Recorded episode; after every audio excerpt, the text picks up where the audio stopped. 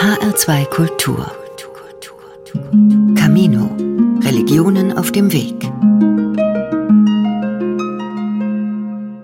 Die Kirche St. Joseph ist an einer berühmten Adresse zu finden. Sie steht mitten im Hamburger Rotlichtmilieu mit seinen Bars und Sexshops auf der großen Freiheit.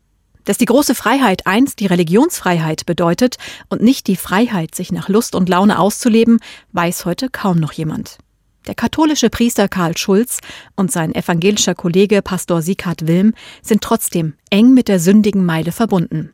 Mit Seelsorgestammtisch in einer Kneipe, Gespräche mit Prostituierten und Dealern oder auf Du und Du mit Udo Lindenberg. Seelsorge auf dem Kiez, die Kirche auf St. Pauli. Hören Sie in Camino in HR2 Kultur eine Sendung von Michael Hollenbach.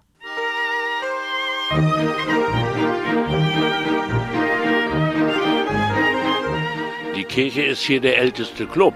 Alles andere fügt sich ein. Manchmal ist es schon an der Grenze, weil hier natürlich gerade am Wochenende die ganzen Partygänger kommen. Das heißt aber, wir müssen auch ein bisschen die Seelen stärken derer, die eben tatsächlich hier leben. Ja, also am besten ist mitmachen, dann stört man sich nicht daran. Das ist ein Ort der Sehnsüchte und der Süchte.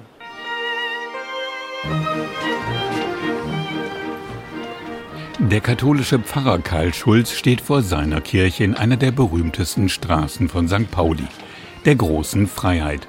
Doch der Name hat nichts damit zu tun, dass man hier etwa besonders freizügig sein darf. Die St. Joseph-Kirche und die Straße Große Freiheit, das hat miteinander zu tun. Denn Alt-Hamburg war nach der Reformation lutherisch und laut Bugenhagischer Kirchenverfassung durften Katholiken und Freikirchler und Juden in Alt-Hamburg ihren Glauben nicht ausleben. Und die wichen dann aus hier nach Altona. Und Friedrich III. hat uns 1658 ein Religionsprivilegium gegeben. Und aufgrund dieses Religionsprivilegiums hat diese Straße ihren Namen bekommen. Große Freiheit. Stolz verweist Pfarrer Schulz darauf, dass die St. Joseph-Kirche nach der Reformation der erste katholische Kirchenbau in ganz Nordeuropa war. Vor genau 300 Jahren, 1723, wurde sie geweiht. Und die Kirche steht Haus an Haus mit Kneipen, Clubs und Etablissements. Die Kirche ist hier der älteste Club. Als die Kirche hier gebaut wurde, gab es ja dieses Ambiente noch nicht. Alles andere fügt sich ein.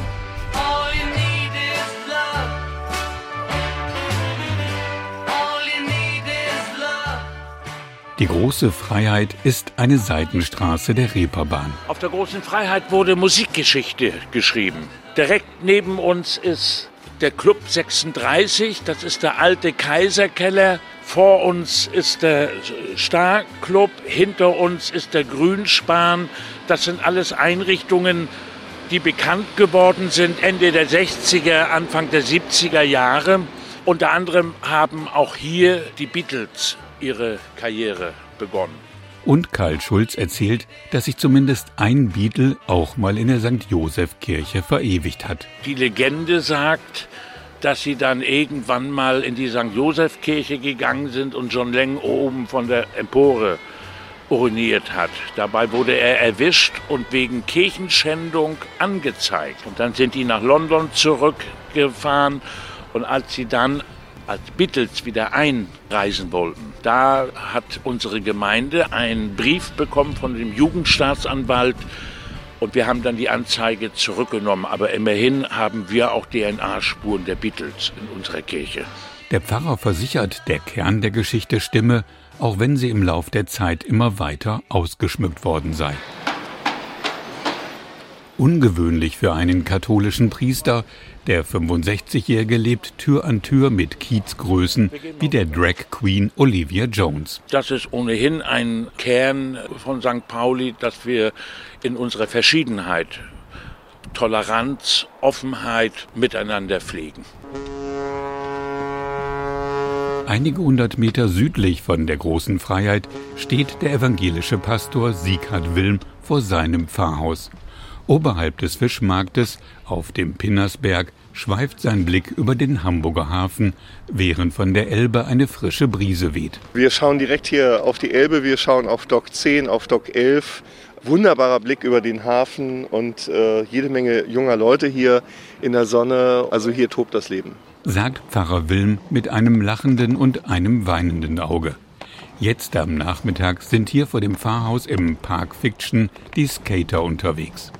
Jugendliche hängen in der Sonne ab und hören Musik. Der Park wurde von Bürgerinnen und Bürgern vor Ort erstritten. Eigentlich wollte die Stadt hier lukrative Immobilien bauen. Je später der Abend, desto heftiger wird hier gefeiert. Das muss man schon auch mögen und, und da muss man sehr, sehr großes Herz haben. Weil es wird auch mal lauter, das ist so. Darunter leiden schon die Nachbarinnen und Nachbarn. Richtig schlimm wird es in dem Moment, wo Leute sich prügeln und einfach zu viele Drogen, zu viel Alkohol. Aber das ist eben auch ein Thema, mit dem man auf St. Pauli leben muss. Geht man einmal um das Pfarrhaus herum, steht man vor der Kirche. Die St. Pauli-Kirche, gewidmet dem Apostel Paulus, war 1833 der Namensgeber für den heutigen Stadtteil von Hamburg. Wer ahnt schon, wenn heute zigtausende Fußballfans laut gröhlend ihren Club St. Pauli anfeuern, dass hinter diesem Namen der Apostel steht. Hier vor der St. Pauli-Kirche beginnt ein kleines Paradies. Früher war das mal der Friedhof, jetzt erinnern noch einige alte Grabsteine daran. Heute ist es der Kirchgarten. Also jetzt kommen wir hier natürlich in den Bereich, wo auch die Eltern sind, äh, die ihre Kinder hier in der Kita haben. Wir haben hier Buhlspieler und wir haben ganz viele Gärtnerinnen und Gärtner, die hier um die Kirche herum eben auch sich kümmern. Neben der Kirche haben einige Nachbarinnen und Nachbarn jeweils ein Beet von wenigen Quadratmetern gepachtet und bepflanzt. Die Nachfrage nach dieser kleinen Gartenidylle ist groß. Das ist ja so ein bisschen, dass wir hier mitten in der Großstadt sind, aber dem auch so eine Dörflichkeit entgegenhalten. Man merkt auch das Gelände hier, das hat auch was Geschütztes um die Kirche herum. Ungewöhnlich für St. Pauli, der Kirchgarten ist eine dealerfreie Zone. Das wird von allen respektiert. Eine Oase geradezu. Wir haben hier uralte Bäume, Linden und äh, gleichzeitig hier diesen Blick in die Weite. Naja, das ist ja jetzt erstmal hier für den Kiez, für die Nachbarschaft. Hier wird gespielt, noch geplauscht, auch mal was zusammen getrunken. Also es ist auch immer eine echt unglaublich schöne, friedliche Szenerie. Ergänzt Sonja Schneider-Koch, Geschäftsführerin der Elbdiakonie. Der Kirchgarten ist ein kleines Paradies mit Einschränkungen. In der Nacht müssen wir leider abschließen, das geht gar nicht anders. Denn sobald es hier dunkel wird, passieren hier Sachen, die sollen hier nicht passieren. Siegert Wilm geht an der Kirchenpforte vorbei und stockt. Aus dem Gotteshaus dringen merkwürdige Geräusche. Da ist gerade gerumpelt, das irritiert mich gerade. Soll ich mal gucken, wer da ist? Hallo? In der Kirche stehen drei junge Leute im Altarraum. Offenbar proben sie für einen Auftritt. Dass sie dabei allerdings ihre Bierflaschen auf dem Altar abgestellt haben, das stört den liberalen Pastor dann doch. Die Kirche wird oft vermietet und von vielen Gruppen für ganz unterschiedliche Events genutzt. Wir haben hier Konzerte, wir haben hier Literaturlesungen. Ich habe eben gerade wieder Anfragen gelesen wegen Raumnutzung. Dann soll hier eine Adventsfeier sein. Und machen wir alles total gerne. Aber es ist eben ein Gottesdienstraum und schon der schönste Raum auf St. Pauli. Das sagen auf jeden Fall die Schülerinnen und Schüler der benachbarten Schule, die immer ihre Abschlussfeier hier haben wollen, obwohl von den Schülerinnen und Schülern fast niemand Christ ist, geschweige denn evangelisch-lutherisch. Dann habe ich vorne eine Inderin stehen, die die Abschlussrede hält und der Großteil der Leute in der Kirche sind Muslime. Und trotzdem läuten wir die Glocken. Knapp ein Viertel der 22.000 St. Paulianer ist Mitglied der evangelischen Kirche. Bei den Katholiken sind es weniger. Wobei die Messfeiern der St. Joseph Kirche sehr international sind. Fast die Hälfte der Gottesdienstbesucherinnen und Besucher hat eine Migrationsgeschichte, meist eine polnische.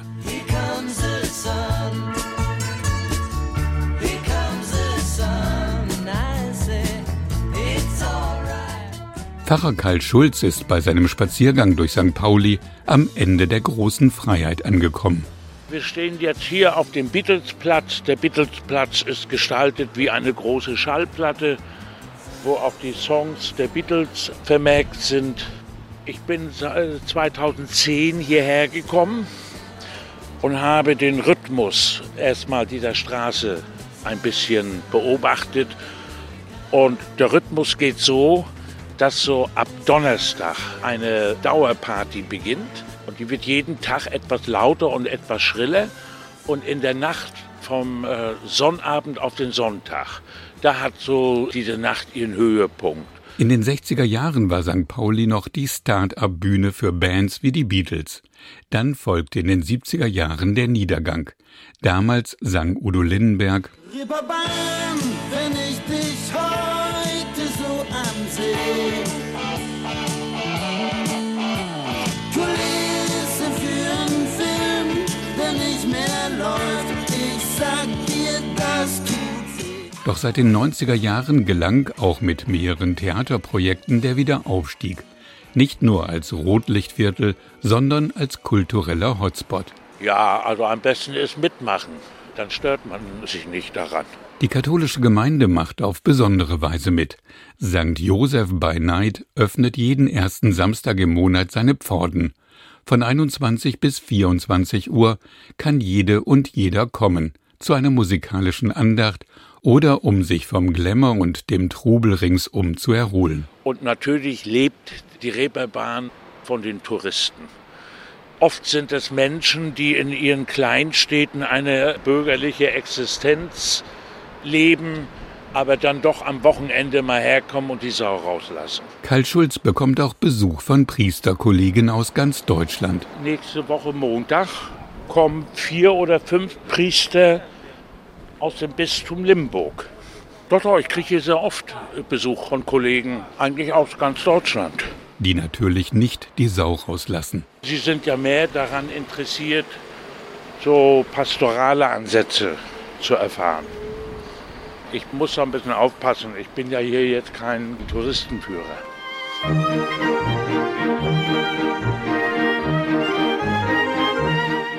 Viele St. Paulianer sind dann genervt, so Siegert Wilm, wenn in ihrem Viertel auf Ballermann-Niveau gefeiert werde.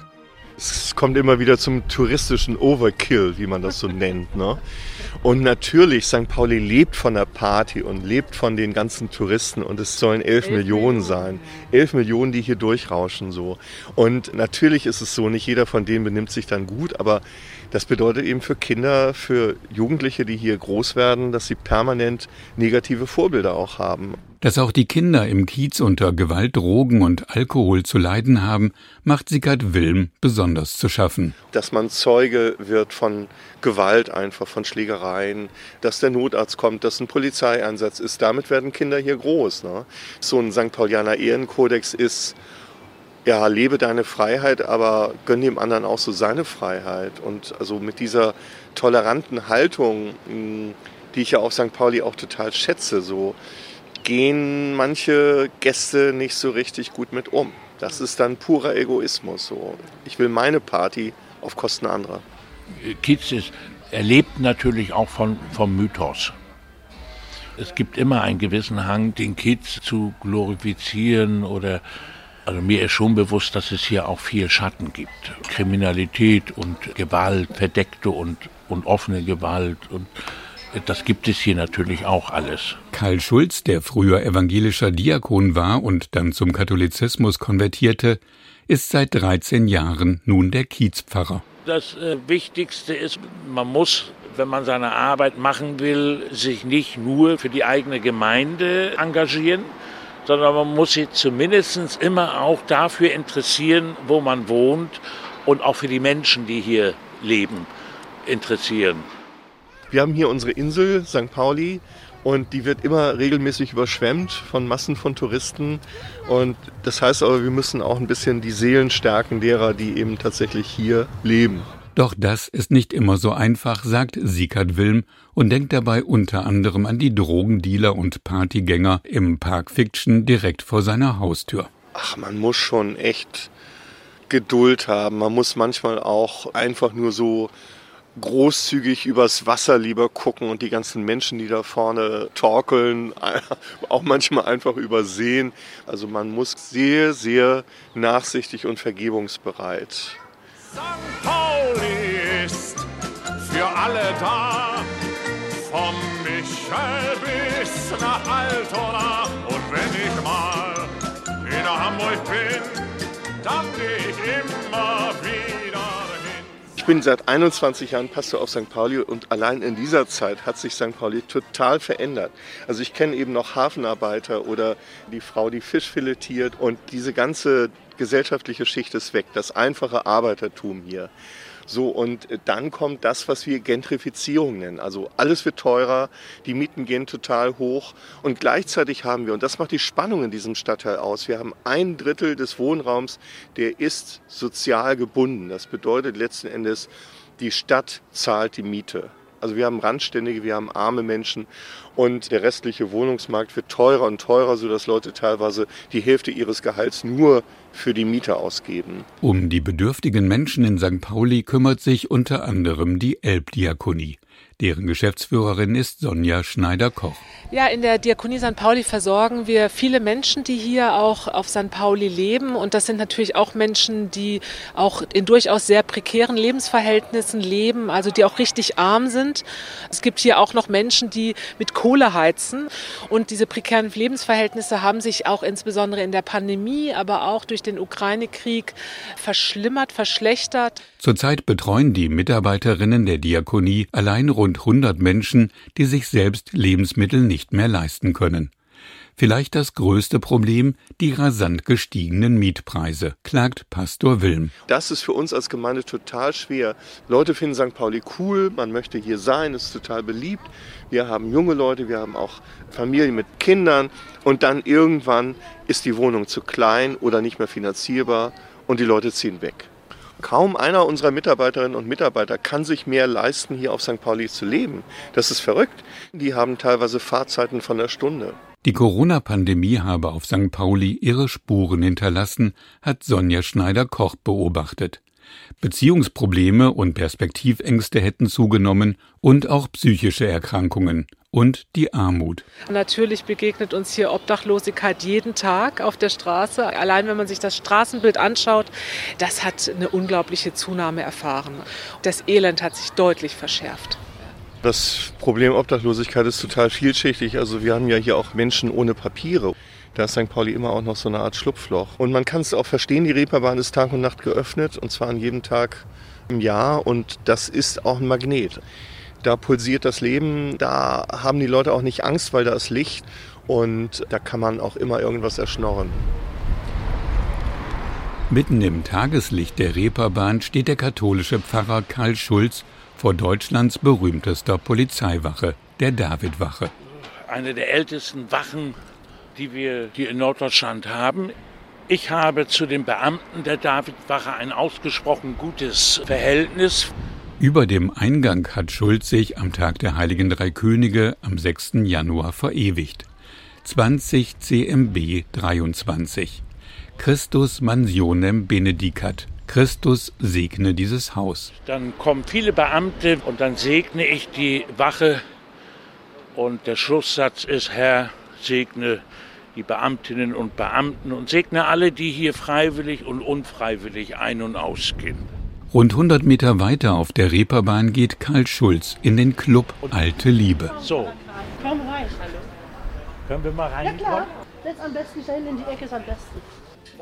Man kennt den Pfarrer. Wenn er sich hier an einen Tisch setzt, wird er öfter von Stammgästen angesprochen. Ich glaube, dass die Leute spüren, ob man echt ist. Ich glaube, dass ich schon als Seelsorger gefragt werde, aber die allermeisten unterscheiden zwischen Person und Institution. Ich bin weniger als Vertreter der Institution gefragt, eigentlich mehr als Person.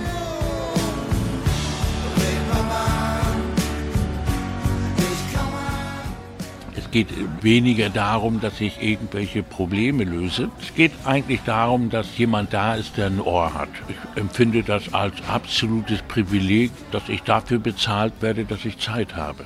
Und meine Aufgabe ist wirklich hören, zuhören und weniger Kommentare geben. Und das spüren die Menschen.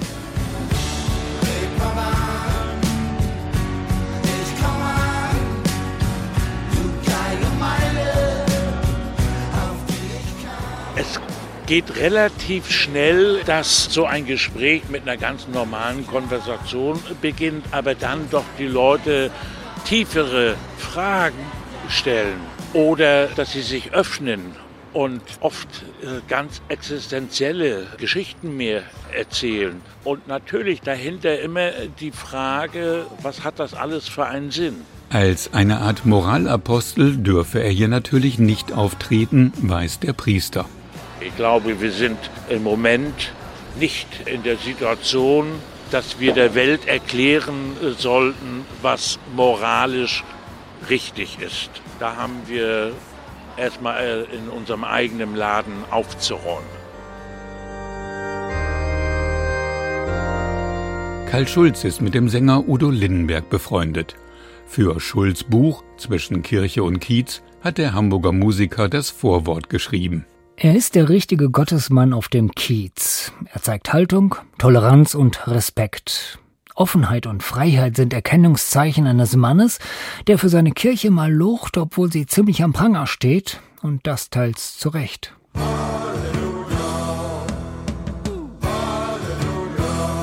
Der Panikrocker und der katholische Priester, wie passt das zusammen? Karl ist ein prima Kumpel und ein glaubwürdiger Sympathievertreter seiner angefochtenen Zunft. Und deshalb ist er auch unser Panikseelsorger, ob am Grab oder in der persönlichen Begleitung von Menschen aus der großen Panik-Family in Lebenskrisen. Und Udo Lindenberg verrät, dass Karl Schulz für seine Show und speziell für den Jeremia-Song so wörtlich sein Geheimrat für Kirchenfragen war.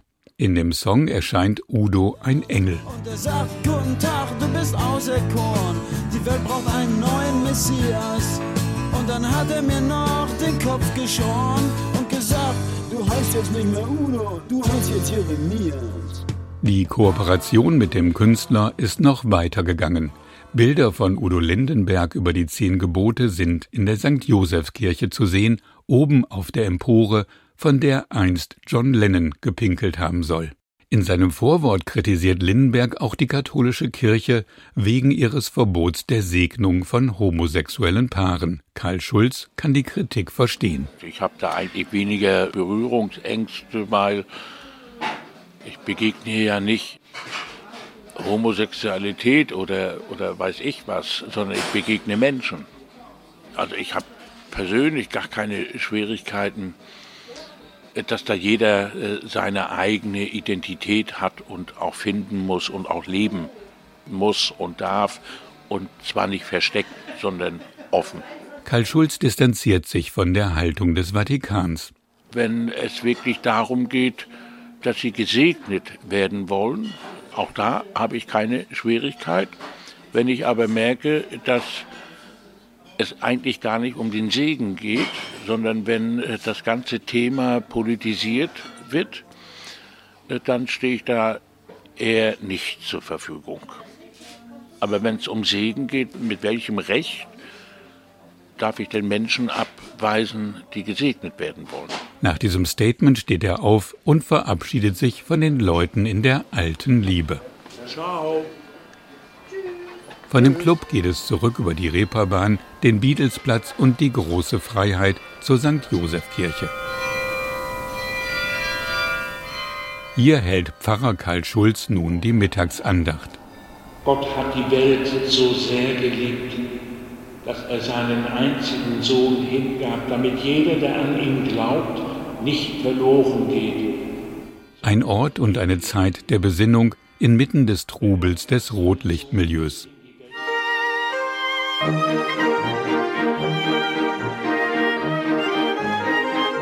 Kirche auf St. Pauli, das ist schon etwas Spezielles. Nicht nur wegen der lauten Partygänger und der Millionen Touristinnen und Touristen, auch wegen der Menschen in der Gemeinde, meint der evangelische Pastor Sieghard Wilm. Es ist so ein bisschen die Kirche für Second Chance. Also wer sich irgendwie mal befreit hat von seinem spießigen schwäbischen Dorf, der hat hier nochmal eine Chance, mit Kirche völlig neu in Berührung zu kommen. Wer sich mit dem Katholizismus verkracht hat, auch.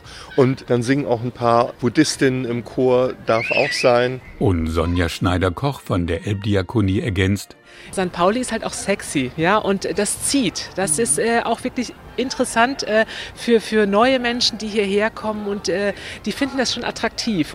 Äh, Menschen, die hier neu dazukommen, die haben natürlich nochmal einen ganz anderen Blick drauf und die erkennen schon auch diese Lässigkeit und das ist schon besonders. Also es wird ja gleich geduzt, selbst bei unseren Kunden, ja, und das hat einen Charme, das macht natürlich was aus und das schafft eine Verbindung und das ist auch schön, ja. Also es gibt den St. Pauli-Mythos, der Fußball natürlich und ein bestimmtes Lebensgefühl. Wir reden auch von Gesinnung St. Paulianer. Es laufen ja viel, viel mehr Menschen mit St. Pauli-T-Shirts durch die Gegend, als auf St. Pauli wirklich leben. Aber identifizieren sich, denn das kann dieser Stadtteil. Eine Identifikation, frei sein zu wollen, das Leben genießen zu wollen, in Kontakt zu treten mit anderen, auf gar keinen Fall spießig sein wollen. Das ist ein Ort der Sehnsüchte und der Süchte.